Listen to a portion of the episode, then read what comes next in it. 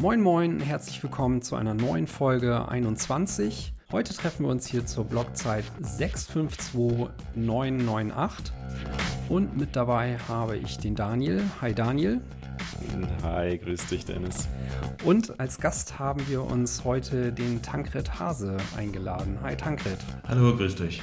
Neulich habe ich gerade von dir gehört und gelesen, dass du mit dem Photon SDK ein wenig durchstartest.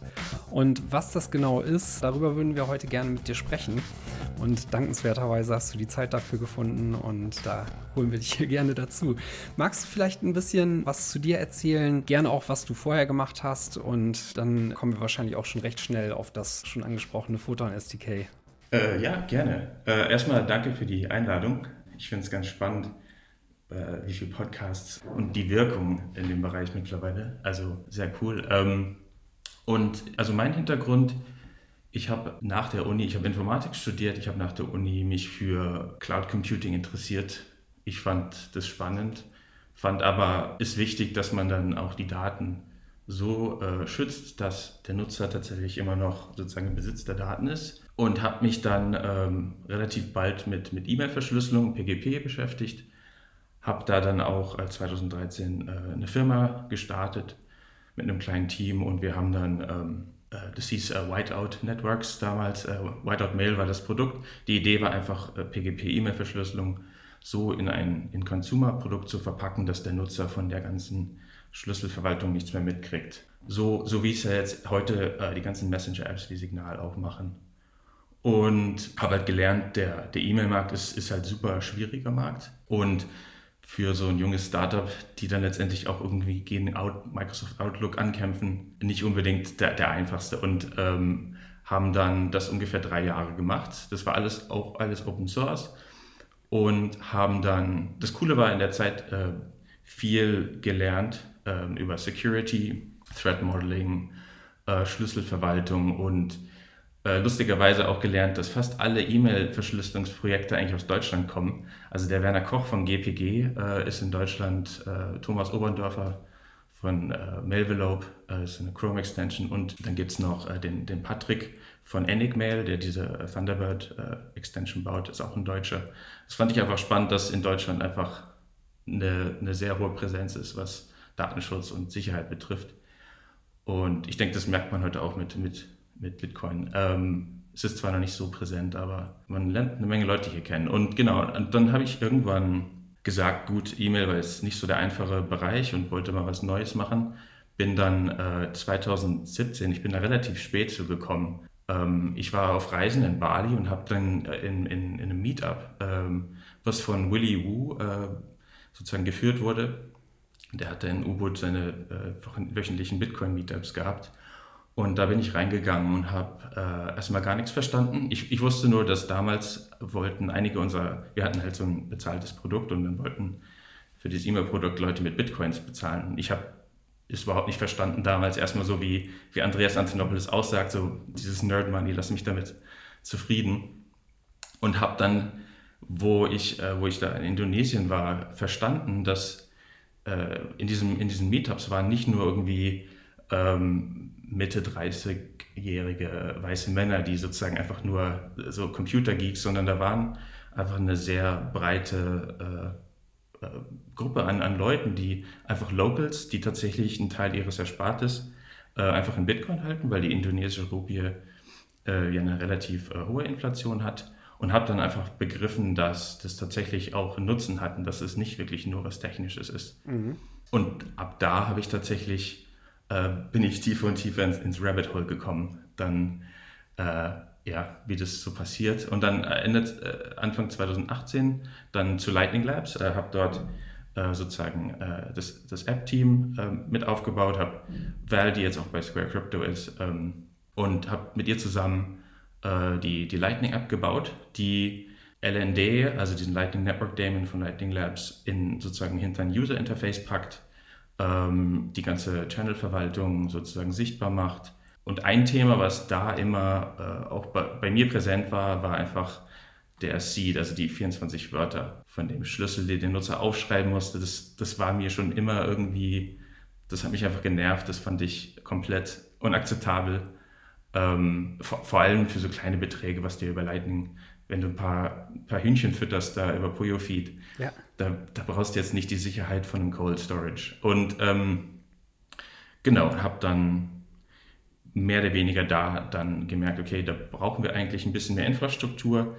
Ähm, um diese, diese privaten Schlüssel so zu synchronisieren zwischen den Geräten, dass ein Backup da ist und dass der Backup dann aber verschlüsselt in der Cloud liegt. Und das war dann auch die Idee für dieses Photon SDK. Bevor wir da näher reinkommen, würde mich persönlich nochmal interessieren, wie diese Verbindung und der Job dann auch bei Lightning Labs so schnell zustande kam. Ne? Also du hast ja gesagt, du bist auch erst 2017 eigentlich überhaupt erst so in den Space gekommen. Wie hast du da dann so schnell Fuß gefasst? Also äh, was, was, wo ich das Glück hatte, ist, sie haben eine, eine Application Developer Stelle ähm, gesucht. Die habe ich tatsächlich über Twitter gefunden, über die Bitcoin äh, Twitter Community, mhm. Was, was ich einfach als extrem wertvolle Kommunikationskanal und auch jeder, der da irgendwie einen Job sucht, sollte am besten einfach über Bitcoin Twitter mal einfach reinhorchen, weil da gibt es so viele Sachen. Und das Skillset, was ich damals bei der E-Mail-Verschlüsselung, also JavaScript, Sicherheit, Browser Security, Threat Modeling, Schlüsselverwaltung, das hat einfach sehr gut gepasst zu dem, was, was Lightning Labs gesucht hat. Und, und ich fand es einfach auch spannend, dass es einfach ein sehr schnelles, agiles Team ist. Die sitzen in San Francisco und ich wollte schon immer mal da drüben äh, in Kalifornien arbeiten. Und dann ja, war das für mich natürlich eine super Chance. Okay, du bist aber auch äh, reisetechnisch relativ viel unterwegs und so habe ich gesehen, ne? ja, ich habe die, die letzten, seit, seit über zwei Jahren bin ich sozusagen jetzt als digitale Nomade unterwegs, ähm, habe hab diese ganze Remote Work und äh, habe das tatsächlich einfach relativ früh als Chance begriffen, das einfach mal auch so äh, zu leben. Und es ist auch ein sehr schönes Leben. Man, man sitzt dann viel in, in, in Bali oder in Thailand, wo andere Leute Urlaub machen. Da sammelt sich dann auch so eine, so eine Community von äh, Nomaden, die diverse kleine Startups haben oder andere Ideen äh, rumbasteln. Ja, du hast eben schon so ein bisschen darauf eingeleitet, dass du eigentlich ja schon quasi einen ziemlichen Traumjob dann bei Lightning Labs wahrscheinlich hattest, du dich nichtsdestotrotz aber dafür entschieden hast, jetzt dein eigenes Projekt zu verfolgen und dafür auch einen Grant von Square Crypto bekommen hast. Kannst du zu diesem Weg noch ein bisschen was erzählen? Äh, gerne. Also ich habe äh, eine Menge gelernt bei Lightning Labs, äh, insbesondere ähm, also mit dem Team dort, mit Lalo, äh, also AK Roast Beef, mhm. ähm, der extrem tiefes Wissen hat und auch alle, äh, alle in dem Team. Ist einfach nur, wenn man daneben sitzt oder wenn man einfach eine Teil mit denen arbeitet, man saugt einfach dieses Wissen so ein bisschen passiv auf. Ich, ich selber bin gar kein Protokollentwickler, ähm, war dort als Application-Entwickler eigentlich so ein bisschen in der Unterzahl. Das ist eigentlich keine Produktfirma in dem Sinne, sondern mhm. eigentlich eine Infrastrukturfirma und wollte ähm, habe dann gemerkt, okay, ich will eigentlich ein Consumer-Produkt bauen. Ich will eigentlich in einer, in einer, Produktkultur sein, wo es darum geht, wirklich was Benutzbares für den Anwender zu bauen. Und habe dann auch natürlich auch ein bisschen mehr Autonomie und, und Selbstständigkeit gesucht und habe dann diese Grants gesehen von Square Crypto. Und ähm, ja, und das hat sehr gut gepasst. Glaube, man muss dazu vielleicht auch sagen, dass ähm, zumindest soweit ich das verstanden habe, hat sich Lightning Labs auch dazu entschieden, die App-Entwicklung nicht so weiter äh, voranzutreiben, wie das ursprünglich geplant war. Ne? Ja, ich weiß nicht, wie, ähm, wie viel dazu jetzt öffentlich äh, diskutiert wird. Ähm, die, die App gibt und sie ist nach wie vor, ich denke, als Referenz-App verfügbar. Also äh, für andere, also Breeze ist ja im Prinzip aus meiner Sicht momentan so eines der Vorzeige- Apps, die LND ähm, sehr gut verpacken in einer, in einer super Benutzerverwaltung. Also sogar noch einfacher, finde ich, als die App, die wir gebaut haben. Aber äh, die Lightning-App ist nach wie vor so als Referenz-App da und ich glaube, das war auch immer das Ziel. Einfach, dass wir intern so einen Iterationszyklus haben, wo diese, diese Komponente LND, die ja, wo andere Apps drauf äh, ihre Applikationen bauen, dass wir da intern so eine Art Referenzimplementierung haben, wo wir Bugs in der Spezifikation, in der API äh, schnell iterieren und, und fixen können.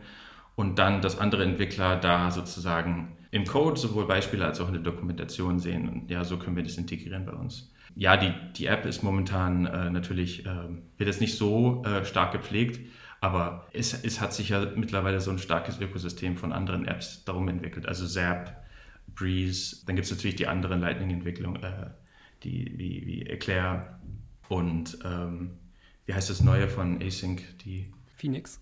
Phoenix, genau, was ich auch ziemlich cool finde. Ähm, also da tut sich einfach eine Menge. Also da war dann auch irgendwann klar, dass Lightning Labs, die ja sehr gut sind in Infrastruktur und Protokollentwicklung, da eigentlich nicht hinterherkommen. Und dementsprechend war es auch richtig, sich da auf Infrastruktur zu, zu fokussieren.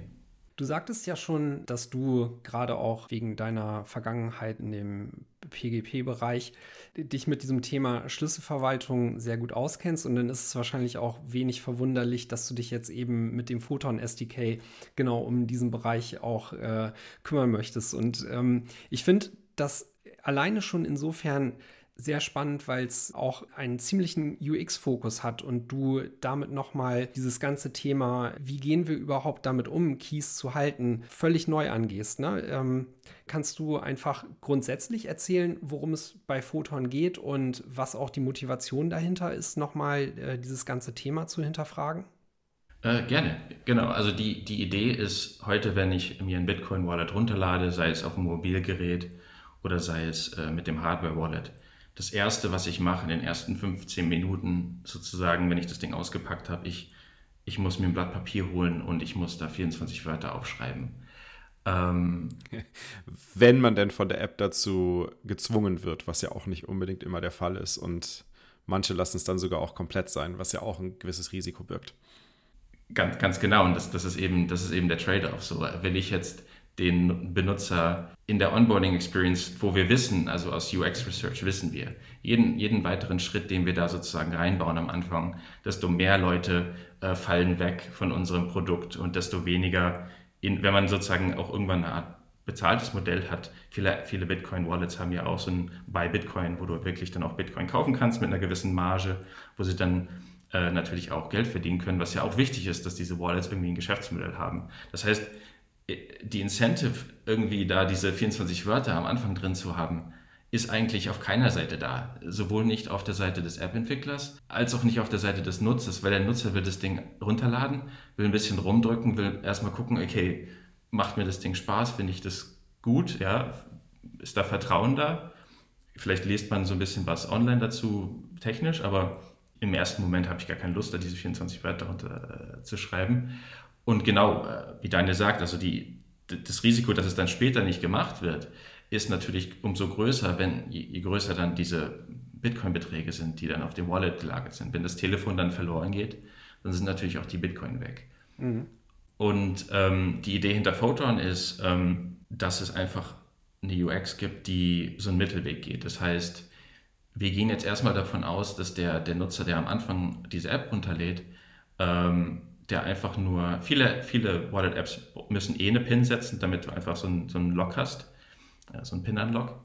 Und die Idee war einfach, okay, ähm, wir, wir machen äh, einen verschlüsselten Backup auf dem äh, Cloud-Speicher des, des Smartphones. Also im, im Falle von Apple ist es iCloud und im Falle von Android ist es einfach Google Drive. Und da können wir für die App äh, einfach einen verschlüsselten Backup hinterlegen von dem Seed Phrase das heißt, der, der Cloud-Speicher Apple und Google kann das nicht sehen, weil es ist verschlüsselt. Und ähm, zusätzlich gibt es einen, gibt's einen, Verschlüsselungs, äh, einen Schlüsselserver, der sozusagen diese Verschlüsselungsserver, äh, Verschlüsselungsschlüssel speichert. Und da ist eine PIN-Authentifizierung gegeben. Und jetzt kann man natürlich sagen, okay, ähm, PIN ist jetzt nicht so die stärkste Sicherheit. Ähm, aber das, das spannende Thema ist, wenn man das nicht jetzt auf dem Gerät macht, weil es gibt ja auch einige Wallets, die sagen, okay, verschlüssel jetzt sozusagen den, den Schlüssel auf dem Gerät mit der PIN. Da kann man ja da relativ äh, einfach so eine Brute Force Attacke machen. Und das Spannende bei, bei einer, bei einer Server-Sicherheit ist, ich kann Rate Limiting machen. Das heißt, ich kann äh, einen Timelock setzen, wenn jetzt der Nutzer äh, zehnmal die falsche PIN eingibt. Dann kann ich für eine Woche ähm, die Authentifizierung einfach locken, sagen, okay, du musst jetzt sieben Tage warten, bis du nochmal probieren kannst.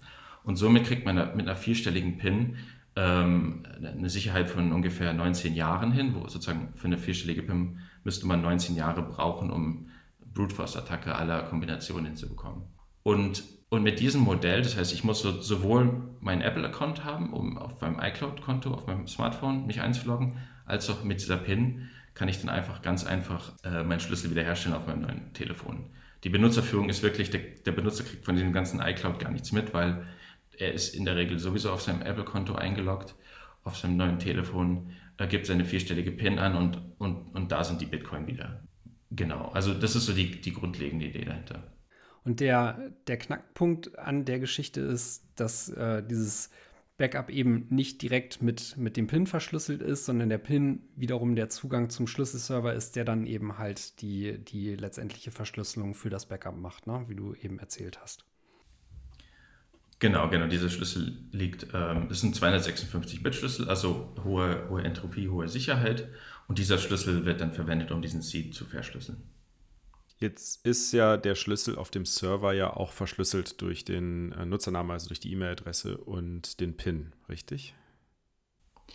Also so wie es auf dem ähm, serverseitige Sicherheit ist, äh, das Ganze wird ähm, derzeit, der derzeitige äh, Schlüsselserver, den ich implementiert habe, der läuft auf AWS und dort wird er in DynamoDB gespeichert. Das ist einfach so ein äh, Datenbank-as-a-Service-Ding äh, von Amazon.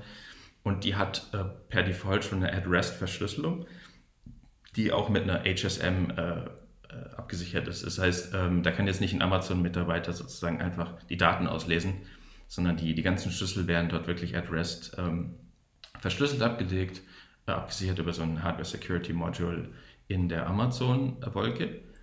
Und ähm, also das ist erst, erstmal sozusagen zu der Sicherheit der eigentlichen Schlüssel.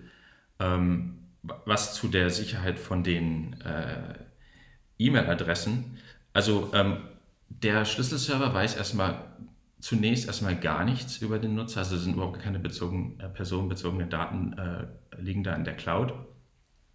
Äh, insbesondere, also insbesondere mit dieser PIN-Authentifizierung. Die PIN ist auch einfach mit einer, mit einer S-Script-Hash, äh, also verschlüsselt sozusagen mit der, mit der One-Way-Hash äh, auch abgesichert. Aber was, was man zusätzlich machen kann, wenn jetzt die, der App-Entwickler sagt, okay, äh, was ist, wenn der Nutzer seine PIN vergisst, ja, dann äh, ist es möglich, eine äh, Recovery-E-Mail, also so eine Wiederherstellungs-E-Mail-Adresse ähm, zu hinterlegen oder auch eine Wiederherstellungstelefonnummer, beide, beide gehen. Und so wie das funktioniert, ist, dass die, die App sagt dann, okay, wenn du deinen PIN vergessen hast, hier kannst du sozusagen ein Reset machen und dann, ähm, was dann der Schlüsselserver macht, der, ähm, der schickt dann dem Nutzer mit dieser hinterlegten äh, Wiederherstellungs hinter, an die Wiederherstellungs-E-Mail einen, einen äh, sechsstelligen Code, so wie das auch bei Signal oder anderen Messengern passiert, wenn man sich registriert. Und mit dem kann man dann sozusagen äh, authentifizieren. Das heißt, ähm, ich sage dem Schlüsselserver, pass auf, ich habe meine PIN vergessen, ich möchte jetzt mit meiner E-Mail-Adresse äh, eine, Wiederherstellung starten. Und um sozusagen gegen den Fall von ähm, einer SIM-Swap-Attacke äh, zu schützen, weil äh, es ist ja das Einfachste auf der Welt, ähm, wenn ich bei deinem, ähm, wenn ich bei deinem Mobilfunkanbieter deine Telefonnummer klaue. Und die Telefonnummer ist letztendlich der Sicherheitsanker hinter den, den äh, Online-Identitäten aller Nutzer. Also die, du kannst eigentlich das Google Mail-Passwort mit deiner Mobilfunknummer wiederherstellen, indem du äh, einfach per SMS äh, sozusagen, das wissen die meisten Leute nicht. Und das ist tatsächlich auch ein mhm. Angriffsvektor wie ein, ein ich glaube, das war sogar ein Coinbase-Mitarbeiter, der hat 100.000 Dollar in Bitcoin ähm, wurden ihm geklaut, weil seine Mobilfunknummer äh, geklaut wurde. Damit wurde sein Google Mail Passwort zurückgesetzt über das Google Mail konnte dann der Angreifer ähm, das Coinbase-Passwort zurücksetzen und praktischerweise hat Coinbase. Und da war kein Second Factor aktiviert.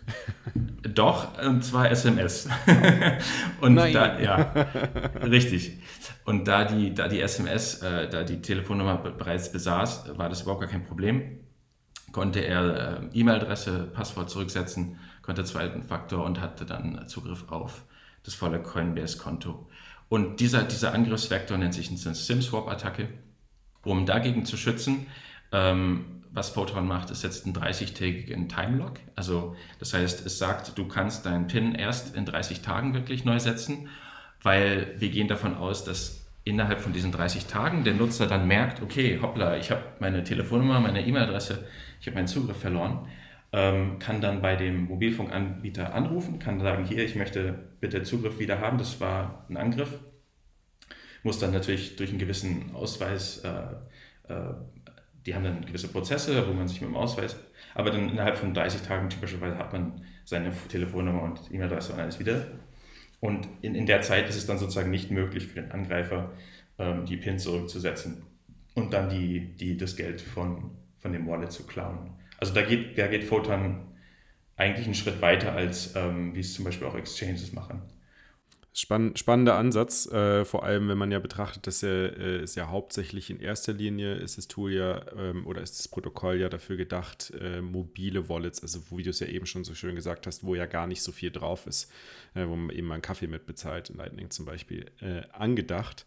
Und dann so ein, ein doch schon sehr starke Sicherheitsfokus darauf zu legen, sorgt natürlich auch schon für einen enormen Trust in ein solches Protokoll oder auch in eine App, die ein solches Protokoll adaptiert. Auf, auf jeden Fall. Und das Protokoll ist eigentlich auch, es ist, es ist eigentlich so durchdacht, dass es geht eigentlich um, um Bitcoin-Keys. Und ähm, es ist auch eigentlich so gedacht, dass dieser PIN ist eigentlich nur der erste Schritt. Das heißt, ähm, typischerweise kaufen sich die ersten Nutzer vielleicht 100 Euro in Bitcoin, speichern das ab und dann reicht so eine vierstellige PIN auf jeden Fall aus. Aber wenn jetzt da irgendwann Tausende von Euros dazu gespart werden, irgendwann über die Zeit, dann ähm, häuft es sich ja auch an.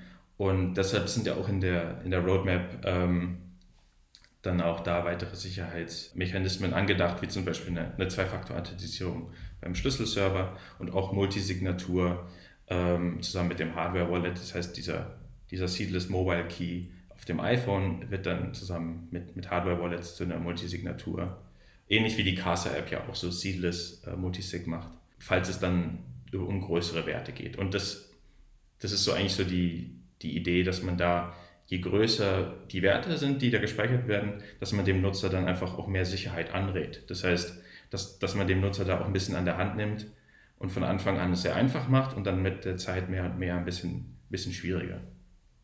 Könnte man sagen, dass Photon grob gefasst erstmal quasi so der Name oder die Beschreibung für eben dieses Sicherheitskonzept ist und das SDK dann eine äh, Implementierung, eine Referenzimplementierung dessen ist?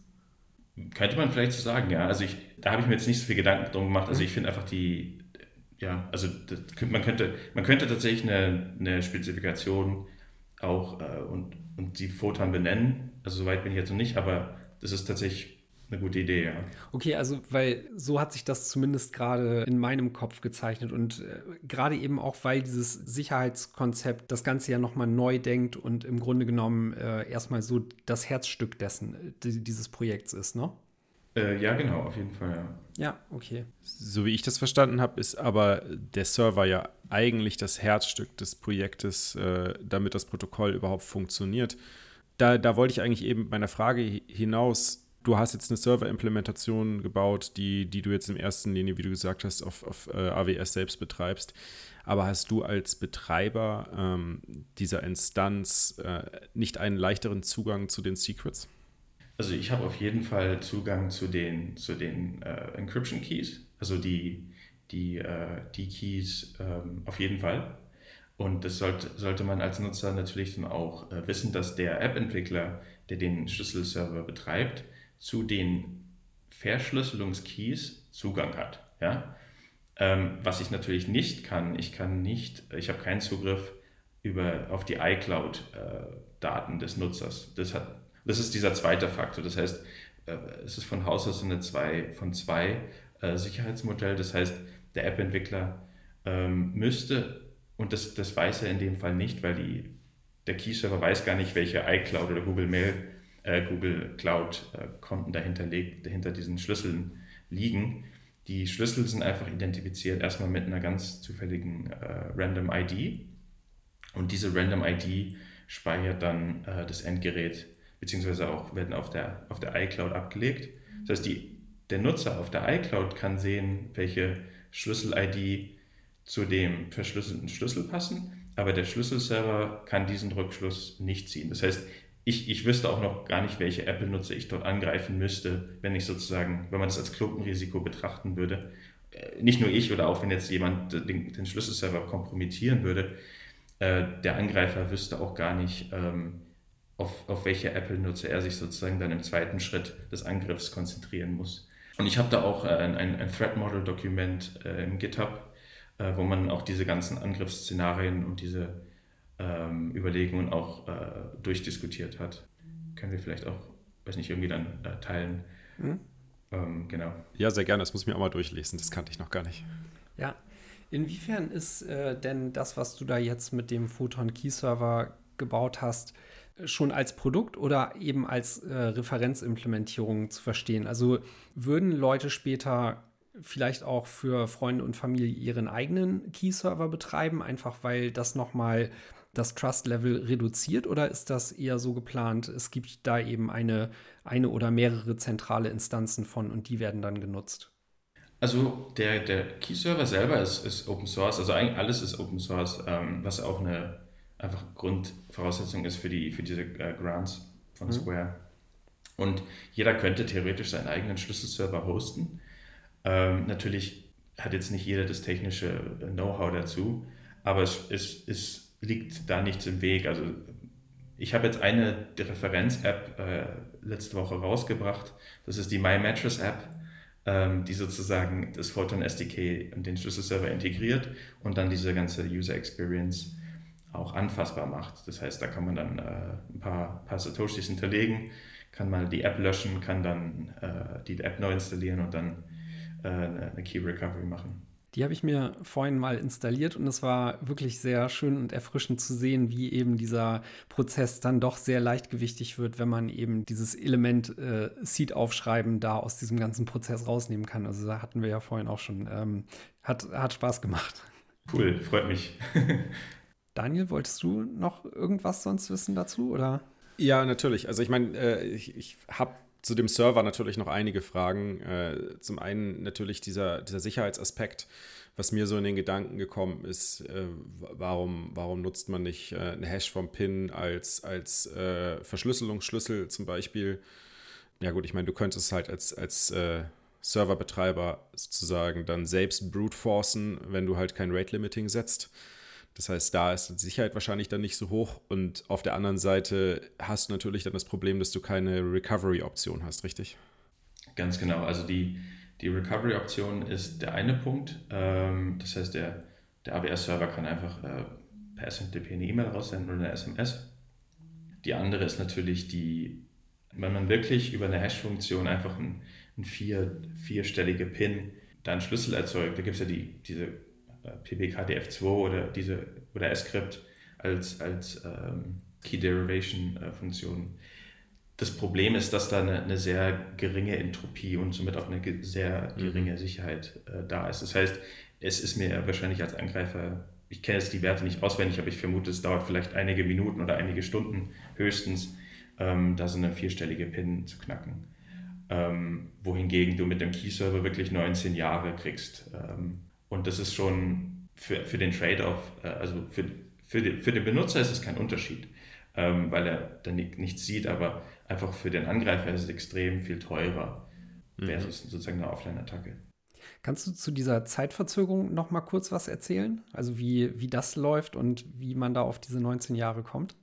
Also ich habe einfach mal geguckt, was macht Apple? Ähm, und zwar, ich habe als eigentlich so ich habe einfach mir super viele Konzepte angeguckt in Consumer-Produkten. Ich finde auch die, die Google Drive-Verschlüsselung von Android-Backups ist, ist eine sehr gelungene Consumer-Sicherheitsfeature. und, und die, jedes iPhone, und man muss ja dazu sagen, diese Apple iPhone-Geräte, die wir heute haben, ist eigentlich vom Consumer-Markt eigentlich so das sicherste End-Consumer-Gerät, was man sich eigentlich so kaufen kann.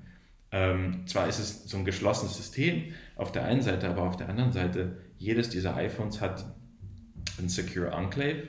Das heißt, also, da ist ein Hardware-Chip drin, der ähm, sozusagen verhindert, dass du die, dass du die PIN, äh, um dein iPhone zu entriegeln, nicht beliebig oft eingeben kannst. Ja? Also da, ich glaube, da hat Apple irgendwie so ein Limit von, also je, je öfter man das eingibt, desto langsamer äh, wird sozusagen die Entriegelung. Das heißt, irgendwann ist es einfach für den Angreifer nicht mehr möglich, ähm, dein äh, iPhone zu, aufzusperren. Und dementsprechend gab es ja auch vor einigen Jahren, ich glaube, das war 2017, gab es ja diesen großes Gerichtsverfahren zwischen Apple und dem FBI, mhm. die dann ähm, irgendwie Sonderzugang haben wollte und eine Hintertür von Apple verlangt haben. Ähm, mhm. Genau, gerade weil es so schwierig ist. Und was Apple äh, dort hat, ich glaube, nach, du kannst in den Optionen setzen, hier, wenn zehn falsche äh, Versuche sind, dann lösch einfach den iPhone-Speicher.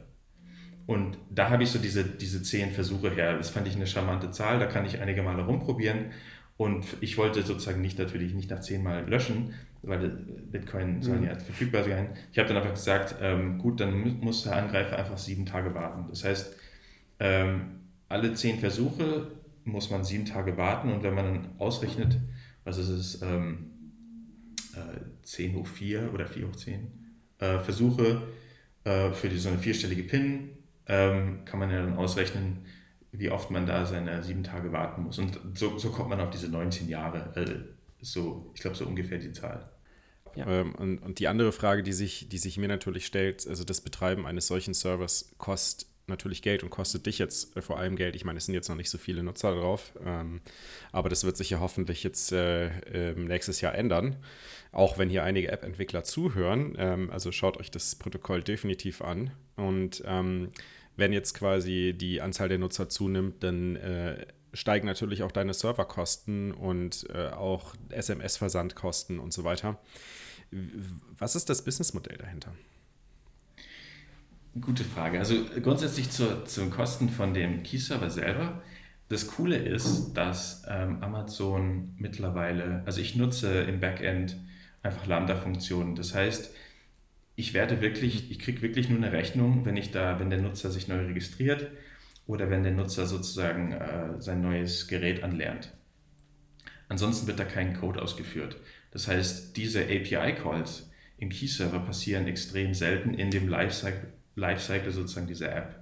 Äh, dementsprechend gering sind auch die, die Kosten. Ich habe bisher noch keinen einzigen Cent gezahlt. Ich habe ich hab jetzt diesen Entwicklungsserver seit einigen Monaten am Laufen und ich glaube, für 10.000 E-Mails zahle ich da, was ich, vielleicht einen Cent und für, was ich, wie viel, äh, 1000 API-Calls. Ähm, das heißt, grundsätzlich, und das ist auch die Idee hinter dem Ganzen, gerade weil es so schwierig ist, äh, Businessmodelle für für Bitcoin-Wallets äh, zu starten. Das ist einfach ein extrem schwieriger Markt. Es gibt eine hohe Konkurrenz und die Margen sind sehr gering, wenn, wenn da äh, man einfach nur so einen Buy-Bitcoin-Button drin hat. Dass, dass man es sozusagen dort vor allem sehr billig macht. Und, und ich, ich denke, dass mit der aktuellen Architektur von dem Schlüsselserver ähm, auf AWS, das ist auf jeden Fall eine extrem attraktive ähm, Möglichkeit ist, die, einfach die, die, die Benutzbarkeit der App zu erhöhen. Wahrscheinlich die, mhm. die Rate der Nutzer, die am Anfang abfallen durch die 24 Wörter, dass die äh, natürlich äh, sinkt. Das heißt, mehr Nutzer kommen dann letztendlich auch zu, zum Ende des, des Verkaufsfunnels, wo du dann auch irgendwann deine Bitcoins kaufen kannst. Und da denke ich, dass, dass da sozusagen der Value Add ist äh, für die, für die äh, Bitcoin. Mhm, absolut. Genau. Ich verstehe, dass, dass da äh, die Kosten relativ gering sind und natürlich der Speicher, der ist eigentlich schon fast zu vernachlässigen, der in Anspruch genommen wird. Äh, auch die, die Anzahl der Lambda-Funktionen halten sich in Grenzen, die ausgeführt werden. Aber wenn es jetzt zum Beispiel um ein ähm, Backup, äh, ein Second Factor Backup ähm, Lösung mit SMS zum Beispiel geht. Also dadurch, dass ich natürlich jetzt seit kurzem in der Branche arbeite, und SMS-Versand ja sozusagen verkaufe, weiß ich, dass das definitiv äh, eine deutlich teurere Angelegenheit ist, als, als E-Mails zu versenden. Ähm, und äh, wir da äh, je nach Land so zwischen, zwischen 1 und, und 10 Dollar Cent landen, das ist dann wahrscheinlich eine, eine Premium-Funktion, die dann bezahlt werden muss, oder? Ja, auf jeden Fall. Und das ist auch der Grund, warum die aktuelle Referenz-App jetzt kein SMS verwendet, sondern einfach erstmal E-Mail. Ähm, äh, die, der Server unterstützt per, der, einfach der, per Twilio äh, kann man da sozusagen seine MS, SMS verschicken. Aber wie du schon sagst, das ist auf jeden Fall ein guter Punkt, dass da äh, je nach Land, ich glaube, in die USA kostet es irgendwie weniger als einen Cent, in Deutschland kostet dann schon irgendwie fast sieben Cent. Ja? Und das, das wird natürlich dann auch teuer. Und da, da gebe ich dir recht, das ist dann, wenn es um SMS geht als zweiter Faktor, das ist auf jeden Fall äh, eine Option für Wallet-Entwickler, für, äh, für Premium-Modelle. Aber ich meine, SMS ist ja nicht der einzige Zwei-Faktor, äh, der geplant ist. Also Google Authenticator ist ja, kostet ja gar nichts. Also da muss man, äh, da sind wir noch nicht so weit. Also da ist dann ähm, wie man das auch kennt von Google Mail oder, oder Dropbox oder GitHub, dass man da einfach mit einem QR-Code scannt und dann hat man so einen äh, rotierenden äh, sechsstelligen Code, der sozusagen. Time-based One-Time-Password. Ganz genau, ganz genau. Und das ist eine Option. Ähm, eine andere Option ist, ähm, dass man einfach physische YubiKeys ähm, auch noch unterstützt, was ja auch eine Art Hardware-Sicherheit dann bieten würde. Mhm. Zwar zwar hat der Nutzer dann auf dem Ding nicht den, äh, den Schlüssel, aber hat ein physisches Ding, was er sozusagen auch wieder auf eine gewisse Weise verwalten kann. Also das sind zwei Sachen, die auf jeden Fall auf der Roadmap sind, äh, die ich persönlich spannend finde aus, aus der technischen Sicht. Ähm, da aber bisher noch nicht wirklich viele, äh, also die Wallet-Entwickler interessieren sich vor allem für, für diese einfache UX und auch äh, die Multisignatur-Option. Ja, genau. Von der YubiKey-Nummer wäre ich ein extrem großer Fan und was die SMS angeht, da seid ihr ja jetzt verdrahtet und mit Daniel sitzt du da an der Quelle und kannst sicherlich nochmal einen guten Tarif raushandeln. genau. Also ja, genau, weil ja, Twilio, Twilio äh, kann da einiges machen. Ah ja. Um das mal hier, ich glaube, wir müssen jetzt irgendwie von Twilio uns ein bisschen Kohle holen für die Werbung. Ja, ich wollte gerade sagen, wenn du jetzt so weitermachst, äh, dann, dann sind wir nah dran. Okay. Das klingt für mich aber so, als wenn äh, das Protokoll und auch der Schlüsselserver soweit jetzt erstmal ausgereift sind, dass du eben dann mit dieser Referenz-App darauf aufsetzt und da jetzt erstmal weitermachst, oder? Genau, also die Referenz-App ist auf jeden Fall, ich würde fast sagen, eigentlich das, was ich eh bauen wollte, nur es hat, es hat irgendwie die Schlüsselverwaltung gefehlt. Ich, also was ich eigentlich am liebsten haben würde, ist, ist ein Produkt, das jedermann sein, seinem, äh, seiner Mutter oder seinem Vater empfehlen kann. De, mhm. Wir wissen, dass wir gerade in, in, der Phase sind von, von dem Vierjahreszyklus, dass so langsam äh, fragen schon wieder die Verwandten nach und das wird sich in den nächsten 18 Monaten vermutlich auch äh, vermehren. Mhm. Ähm, ich würde jetzt nicht sagen, dass, dass die App ist auf keinen Fall äh, schon so ausgereift, dass, äh, dass sie jetzt zu empfehlen ist. Da würde ich von der Reife her erstmal andere Entwickler äh, andere Apps empfehlen. Aber die grundsätzliche die Idee ist, dass diese App diese, diese Empfehlung irgendwann wird. Das heißt, ich kann guten Gewissens ähm, da jemanden die App empfehlen, der jetzt nicht 24 Wörter aufschreiben muss, sondern der kann dann da die App installieren, kann meinetwegen 100 Euro in Bitcoin kaufen und dann, dann war es das. Der muss nicht auf Coinbase gehen oder sonst was. Und also die, die App an sich ist ja quasi eine, eine Referenzapplikation, die diese Library implementiert, die du da darunter liegend gebaut hast, die ja auch jeder andere dann äh, verwenden könnte, um seine eigene App zu bauen, ne? Genau, also ähm, die, dieses äh, SDK, also diese Komponenten sind Open Source, auf GitHub verfügbar. Da gibt es auch ähm, jede Menge Dokumentation und, und Beispielcode. Ähm, jetzt sowohl natürlich in der App selber als auch auf dem, in dem README auf GitHub wie ich das integrieren kann. Die aktuelle Implementierung ist, ist mit React Native. Also der Code läuft sowohl auf Android als auch auf iOS. Und es ist natürlich erstmal nur für, für JavaScript-Apps möglich, dieses, dieses SDK aktuell zu integrieren. Wir haben aber auch äh, jetzt einige Anfragen bekommen von, von anderen Apps, ähm, und das ist jetzt noch nicht so spruchreif, aber die natürlich auch nicht nur JavaScript machen, mhm. sondern auch äh, Dart und Flutter und, ähm, oder auch nativ. Das heißt, da wollen wir eigentlich ähm, diese, diesen äh, Cloud Backup, ja, dieses Modul wollen wir auf jeden Fall dann auch nativ in Swift und Java für Android und iOS äh, Apps zur Verfügung stellen, dass da jeder wirklich in der Programmiersprache sein Wallet entwickeln kann, äh, das er halt kennt und, und gut findet. Sehr cool. Also es ist mega spannend zu sehen, äh, was sich dann auch wirklich in kleinsten Bereichen äh, von Bitcoin immer mal wieder tut. Und äh, ich meine, auch dieses Projekt ist total das Beispiel dafür, dass Bitcoin absolut nicht schläft, äh, ständig weiter Innovation betrieben wird. Und äh, das klingt mir alles sehr vielversprechend. Ja, cool, freut mich.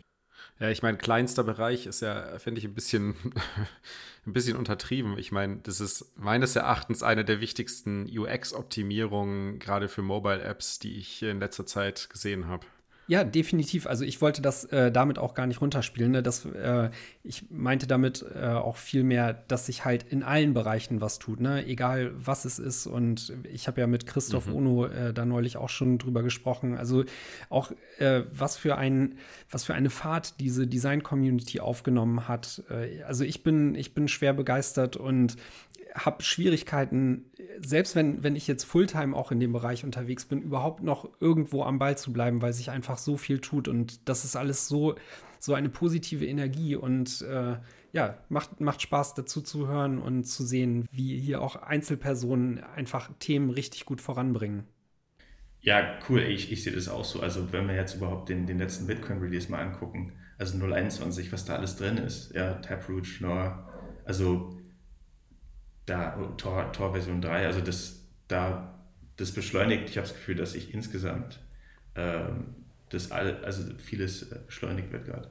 Ja. Super. Hättest du denn äh, deinerseits noch irgendwelche Themen anzubringen, über die du gerne reden würdest? Ich glaube, wir haben eigentlich alles ganz gut abgedeckt. Ich selber habe eigentlich nichts mehr. Ja. Ähm, auf jeden Fall vielen Dank für die Einladung. War, hat Spaß gemacht. Warte mal, wir sind noch nicht ganz fertig.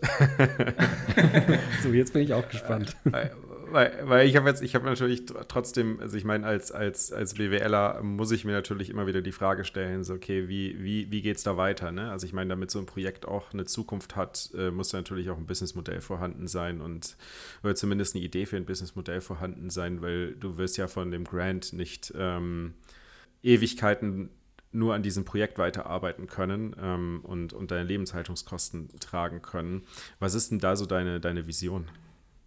Ja, das ist tatsächlich eine super spannende ähm, äh, Diskussion und da bin ich selber noch ähm, erstens offen für Ideen, weil ich meine, wir wissen alle, dass Bitcoin Open Source oder dass eigentlich die Open Source Komponenten, die wo andere Apps drauf aufbauen, typischerweise underfunded sind. Also äh, wo ich optimistisch bin, ist, dass es mehr und mehr Grants gibt.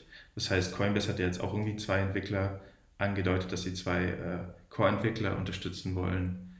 Ähm, ich glaube, Michael Saylor hat jetzt in seinem, äh, in seinem Interview äh, gesagt, er will jetzt auch einen Entwickler sponsern. Und ja, also das ist das eine, wo ich einfach optimistisch bin, wo ich sage, okay, Square ist auf jeden Fall extrem wichtig und hat da auch, glaube ich, ein gutes Beispiel an den Tag gelegt. Mhm. Und da denke ich, äh, wird es einfach vermehrt ähm, Unterstützung geben. Das ist auf jeden Fall eine Option. Aber ich gebe dir auch recht, dass am Ende des Tages muss es irgendwie nachhaltige Geschäftsmodelle geben. Ähm, mhm. Und die sind natürlich eigentlich nur möglich, wenn da auch ähm, Produkte und Dienste dahinter stehen, die dann gefundet werden. Ähm, ob, ob das jetzt, äh, ob da jetzt draußen ein Startup wird, aus dem, aus dem SDK, ähm, weiß ich noch nicht. Wäre ich jetzt nicht abgeneigt. Aber grundsätzlich, ich beobachte momentan, dass seit der, der Steve war auf dem äh, Stefan Levera Podcast letztens und seit, seitdem er dann auch ein bisschen was zu Photon erzählt hat, habe ich jede Woche mehr und mehr Leute, die äh, diverse Apps gerade entwickeln, die sich bei mir melden. Also ich bin da schon optimistisch, dass da, ähm, dass da jetzt ein bisschen was passiert und dementsprechend dann auch äh, mehr Rückenwind für das Projekt da ist. Und, und da ist einfach meine Hoffnung, dass es äh, natürlich erstmal über Grants äh, weiterläuft.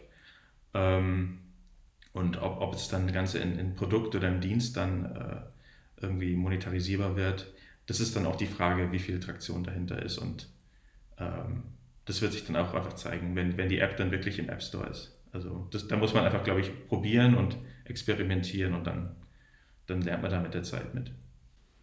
Klar, ein, ein Aspekt, der natürlich sofort irgendwie ins Auge springt, wo man monetarisieren kann, ist natürlich die, die Serverinstanz, äh, die man ja als, als Infrastruktur-Service anbieten kann, sodass die App-Entwickler sie nicht selbst aufsetzen und betreiben müssen. Bringt sicherlich auch nochmal ein bisschen äh, Security für den, für den Nutzer mit rein, da halt noch eine dritte Instanz noch weiter entfernt vom Nutzer involviert ist äh, für die Aufbewahrung der Keys. Ähm, und äh, ich denke, da, da ist garantiert eine Möglichkeit, da auch ein Businessmodell drauf aufzusetzen. Das ist auf jeden Fall ein guter Punkt. Das hat ja auch Electrum, die haben ja auch diesen uh, Two-Factor Authentication äh, äh, wo sie auch mhm. Geschäftsmodelle mit haben. Jetzt weiß ich nicht, wie viel Traktion die jetzt da haben, aber ich behaupte mal oder ich vermute mal, dass dieser Massenkonsumer, der mit Photon eigentlich adressiert wird, dass da einfach mehr äh, Potenzial ist. Und da gebe ich dir recht, das ist eigentlich ein guter Punkt, dass da so ein Managed Key Server für viele App-Entwickler wahrscheinlich sehr attraktiv sein kann. Mhm. Ein Problem weniger, worum sie sich kümmern müssen und irgendwie eine kleine Fee für die Nutzung zahlen. Ja, ja, eigentlich gute Idee. Habe ich noch gar nicht dran gedacht. So, das war es jetzt aber mit meinen Fragen. Gut, ja, dann, äh, du hattest ja eben äh, es auch schon angesprochen, seitdem das in äh, Stefans Podcast zur Sprache kam, äh, dass sich da das Feedback gemehrt hat. Hoffen wir, dass dieser Podcast dann auch ein kleiner Beitrag dazu ist, äh, dieses Thema weiter voranzupushen und äh, dir da weiteres Feedback zu liefern. Meine Empfehlung für Leute, die sich das jetzt angehört haben und spannend finden, wäre auf jeden Fall, sich diese My Mattress App äh, runterzuladen, beziehungsweise sich da eben für die Beta anzumelden. Ne? Ansonsten wünsche ich einfach viel Erfolg für das Projekt weiterhin. Dank dir nochmal für deine Zeit und äh, sag ciao. Ja, danke, danke. Und ebenfalls alles Gute. Danke auch von meiner Seite. Ja, danke. Jetzt müssen wir natürlich auch sagen, Dennis, ne, anstatt verschlüsselt immer schön eure Backups. Äh, bedeutet Ladet schön immer eure Backups hoch. genau. Ganz genau. Super, okay, danke. Ciao. Also, ciao. Ciao.